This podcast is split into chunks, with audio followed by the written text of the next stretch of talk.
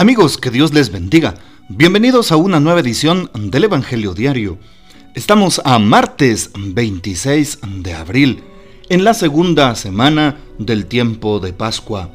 Hoy recordamos en la liturgia de la iglesia a San Anacleto, también conocido como Cleto. Fue el papa número 3 de la iglesia. Su pontificado se desarrolla en algunos años de paz. Pero luego con el emperador Domiciano comienzan las persecuciones a los judeocristianos por razones financieras, porque las grandes obras públicas de Roma habían afectado la economía. A Anacleto se le atribuye también la disposición que prohibía a los hombres de iglesia usar los cabellos largos. Se le menciona en el canon 1 de la plegaria eucarística. Pidamos pues la poderosa intercesión de San Anacleto.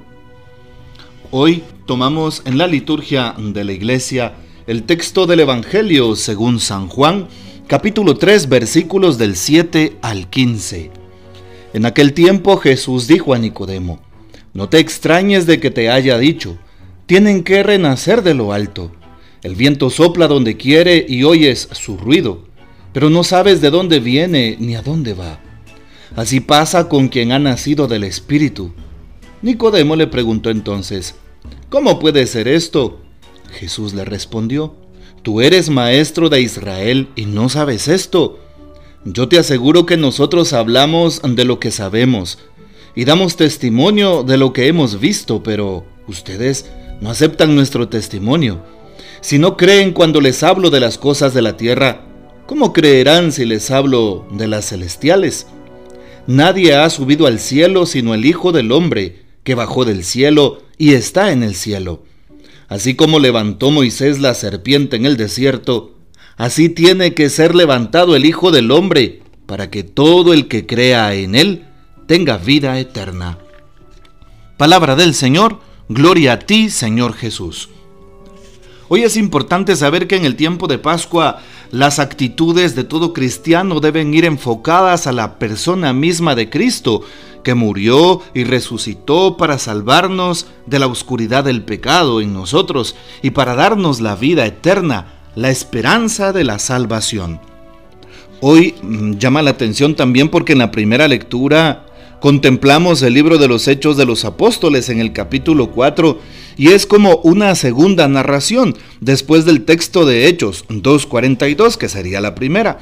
Esta de Hechos 4.32 es como la segunda narración de aquella descripción de las primeras comunidades cristianas. ¿Y qué nos dice la primera lectura de hoy?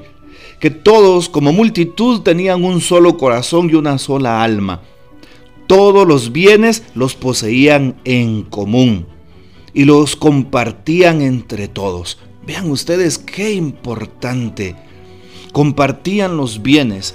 ¿Cuál es la característica de la primera comunidad o primeras comunidades cristianas? Primero, una comunidad orante. Lograban o lograron entender lo que Jesús les enseñó al hacer oración en todo momento y sobre todo en comunidad. Si tú perteneces a un grupo, movimiento, hermandad, pastoral, comunidad, pues ora en comunidad. Es una riqueza hacer oración comunitaria. Segundo, pues también son personas de mucha fe que han creído en Jesús porque se han encontrado con Él.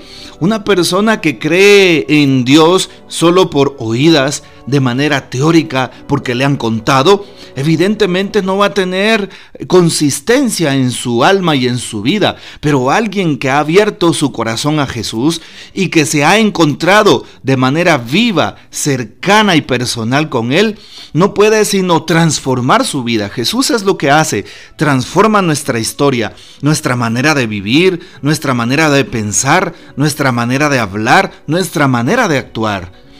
Otro tercer punto, vivían la fraternidad desde la caridad cristiana. Vivir la caridad no es fácil y se nota cómo esta comunidad cristiana vivía también la fraternidad.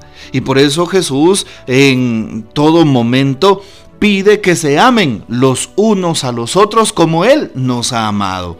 Amarnos, pues no es fácil. Y también aquella comunidad cristiana amaba no solo a los suyos, amaba a todo el mundo, incluso a aquellos que les atacaban, aquellos que en los primeros eh, siglos del cristianismo los perseguían y a los que siguen persiguiendo a la iglesia. No podemos atacar a otras eh, comunidades o a otras religiones eh, simplemente porque se nos antoja, no.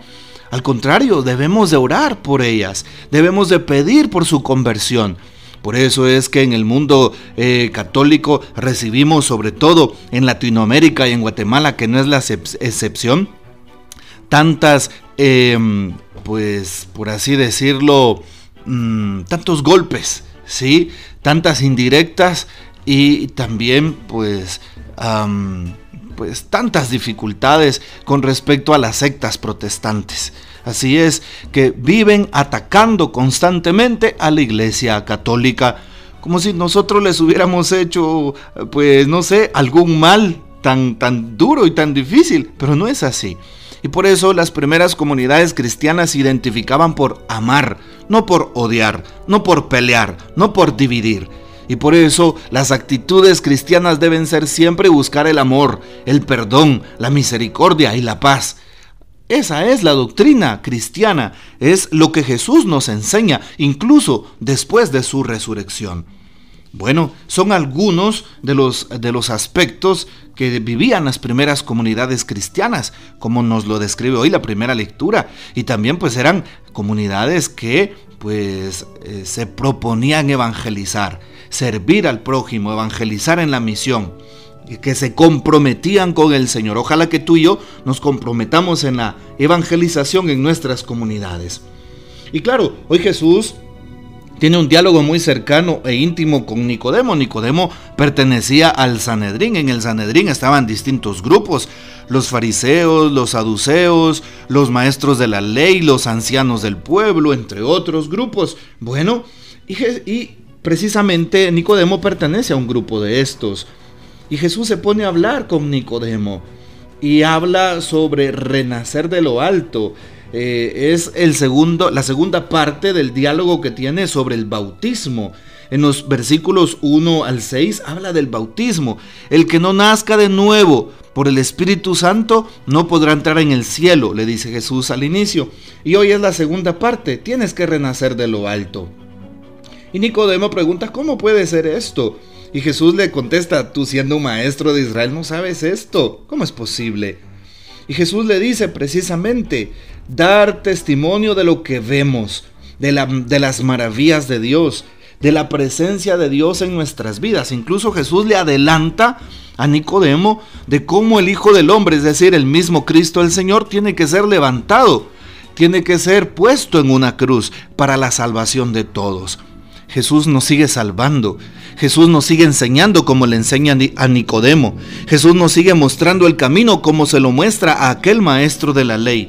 ¿Y cuál es el camino más seguro para Dios? La santidad, para llegar al Señor. Sí, el camino de la fe, el camino de la paciencia, el camino de las virtudes, de la esperanza, de la caridad, del amor fraterno, el camino del perdón en todo momento, el camino de la paz en medio de una sociedad tan violenta. Así es. Veamos entonces cómo estamos actuando. ¿Estaré siguiendo el camino y la propuesta de Cristo o me estaré desviando de esa propuesta para la vida eterna? Te dejo esa inquietud en el corazón. Ve cómo estás viviendo en casa, cómo están tus relaciones interpersonales, cómo estás con tus hijos, con tus padres, con tu esposo tu esposa. Estás viviendo estas virtudes desde tu núcleo familiar, desde tu metro cuadrado, en el trabajo, en la misma iglesia, en el grupo de tus amigos, en tu círculo de amistades. ¿Cómo estás viviendo las virtudes de Jesús resucitado? Las virtudes evangélicas a las cuales estamos llamados a vivir. Y de esa manera pues estaremos abonando, por así decirlo, la vida eterna. Bueno, te dejo con esa inquietud. Que el Señor nos bendiga, que María Santísima nos guarde y que gocemos de la fiel custodia de San José. Comparte este audio y pues por favor no dudes siempre estar atento a lo que dice la palabra de Dios y la bendición de Dios Todopoderoso que es Padre, Hijo y Espíritu Santo descienda sobre ustedes y permanezca para siempre. Amén. Hasta mañana.